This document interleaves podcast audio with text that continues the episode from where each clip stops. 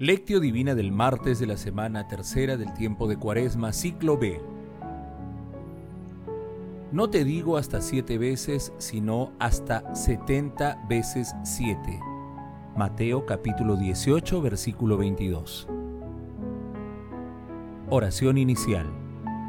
Santo Espíritu de Dios, amor del Padre y del Hijo, ilumínanos con tus dones para que podamos comprender los tesoros de la sabiduría que Jesús nos quiere revelar en este día Otórganos la gracia para meditar los misterios de la palabra y revélanos sus más íntimos secretos.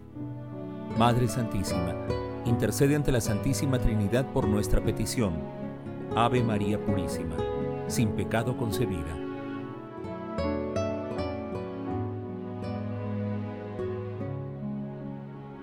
Lectura.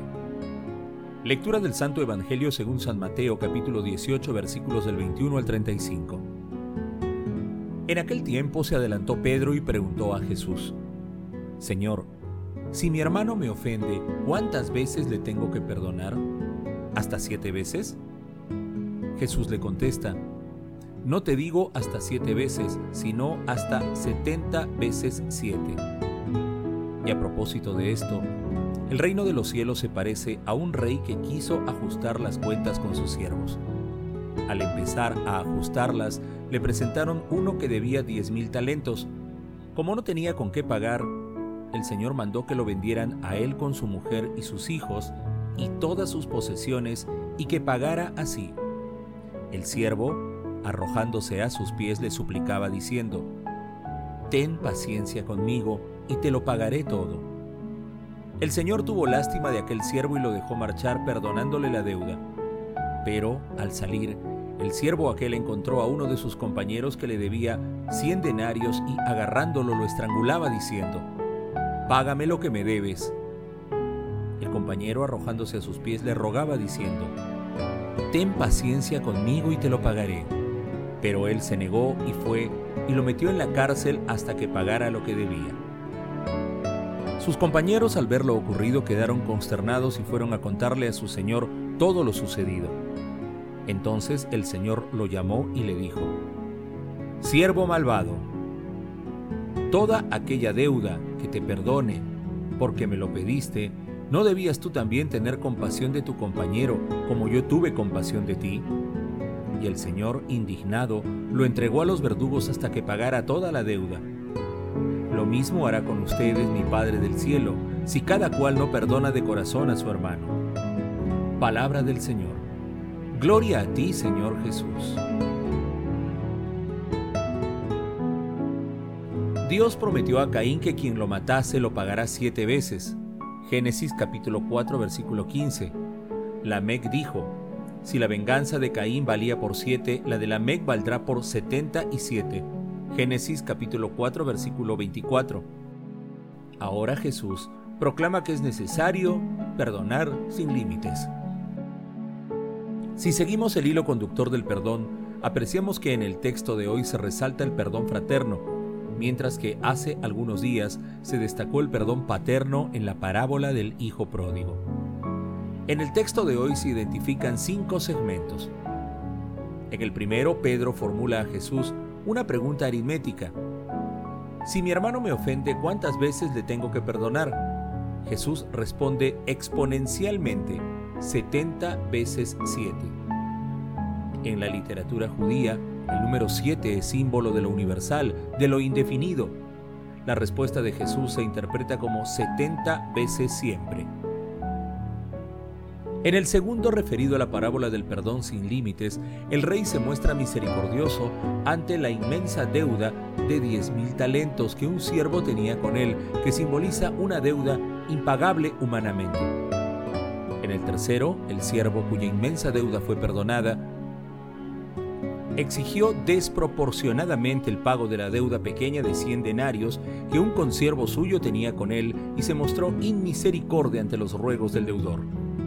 En el cuarto, el siervo que fue perdonado es acusado ante el rey por exigir a su consiervo el pago de la deuda irrisoria y fue entregado a los verdugos hasta que pague toda su deuda. En el quinto, Jesús se pronuncia sobre el perdón fraterno y el castigo de Dios Padre si no lo aplicamos.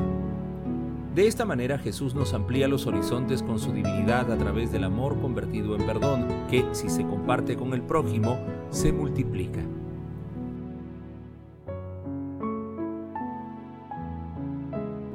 Meditación Queridos hermanos, ¿cuál es el mensaje que Jesús nos transmite el día de hoy a través de su palabra? En la actualidad, el mundo nos envía mensajes permanentes para incorporar la venganza disfrazada de múltiples formas en nuestras conductas personales y colectivas, pero esto es totalmente contrario a las enseñanzas de Jesús.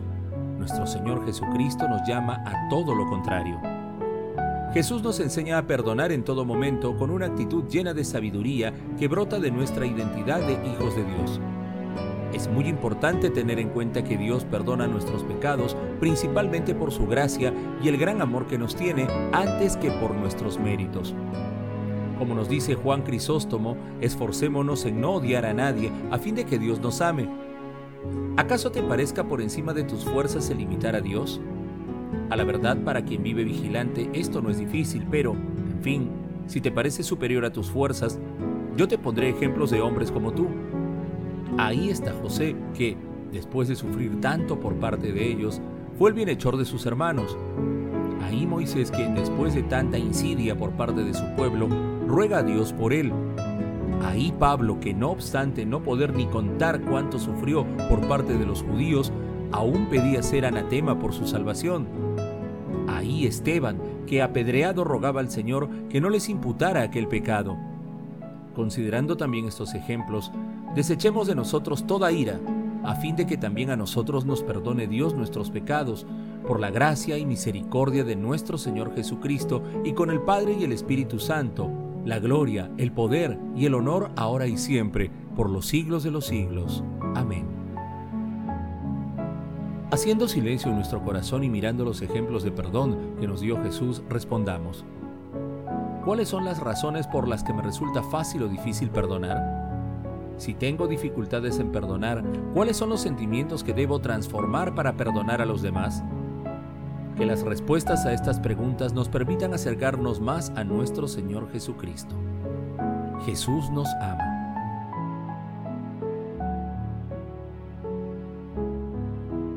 Oración. Señor Jesús, que revelaste en cada acción tuya la misericordia de Dios Padre, Envíanos los dones del Espíritu Santo para que seamos misericordiosos con nuestros hermanos, como Dios Padre y como tú eres, amado Señor, y que desterremos de nuestros corazones todo sentimiento de venganza. Amado Jesús, por tu infinita misericordia concede a las benditas almas del purgatorio la dicha de sentarse contigo en el banquete celestial, y a las personas moribundas, concédeles el perdón y la paz interior para que lleguen directamente al cielo. Padre Santísima, Madre de la Divina Gracia, intercede ante la Santísima Trinidad por nuestras peticiones. Amén.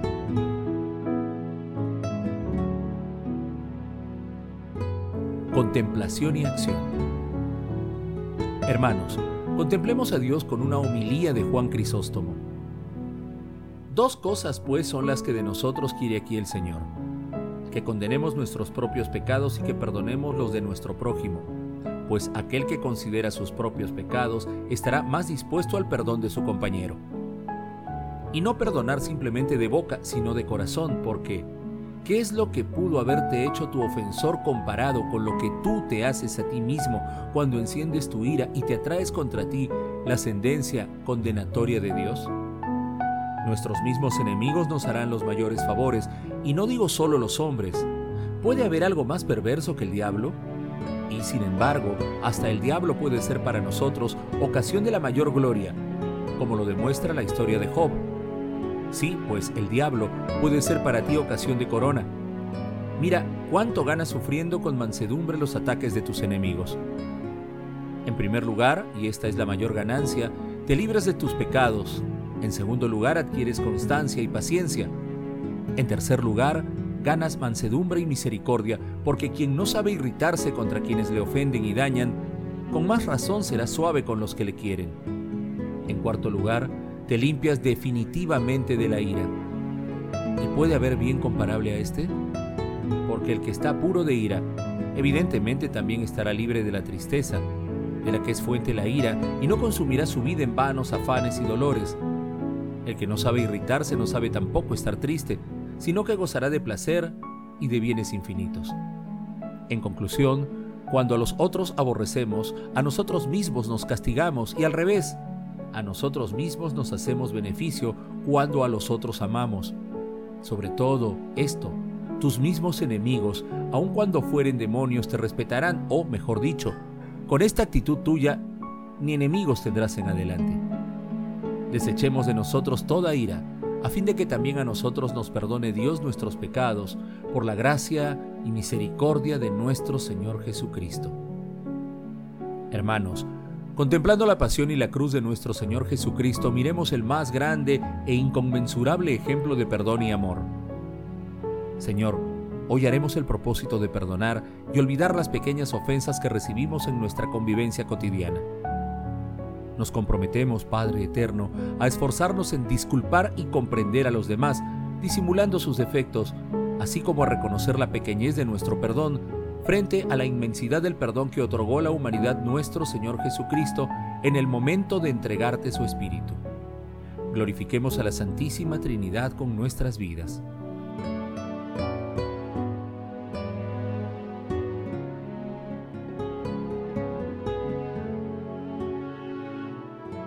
Oración final.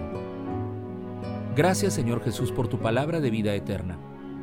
Que el Espíritu Santo nos ilumine para que tu palabra penetre a lo más profundo de nuestras almas y se convierta en acción. Dios glorioso, escucha nuestra oración. Bendito seas por los siglos de los siglos. Madre Santísima, intercede ante la Santísima Trinidad por nuestra petición. Amén.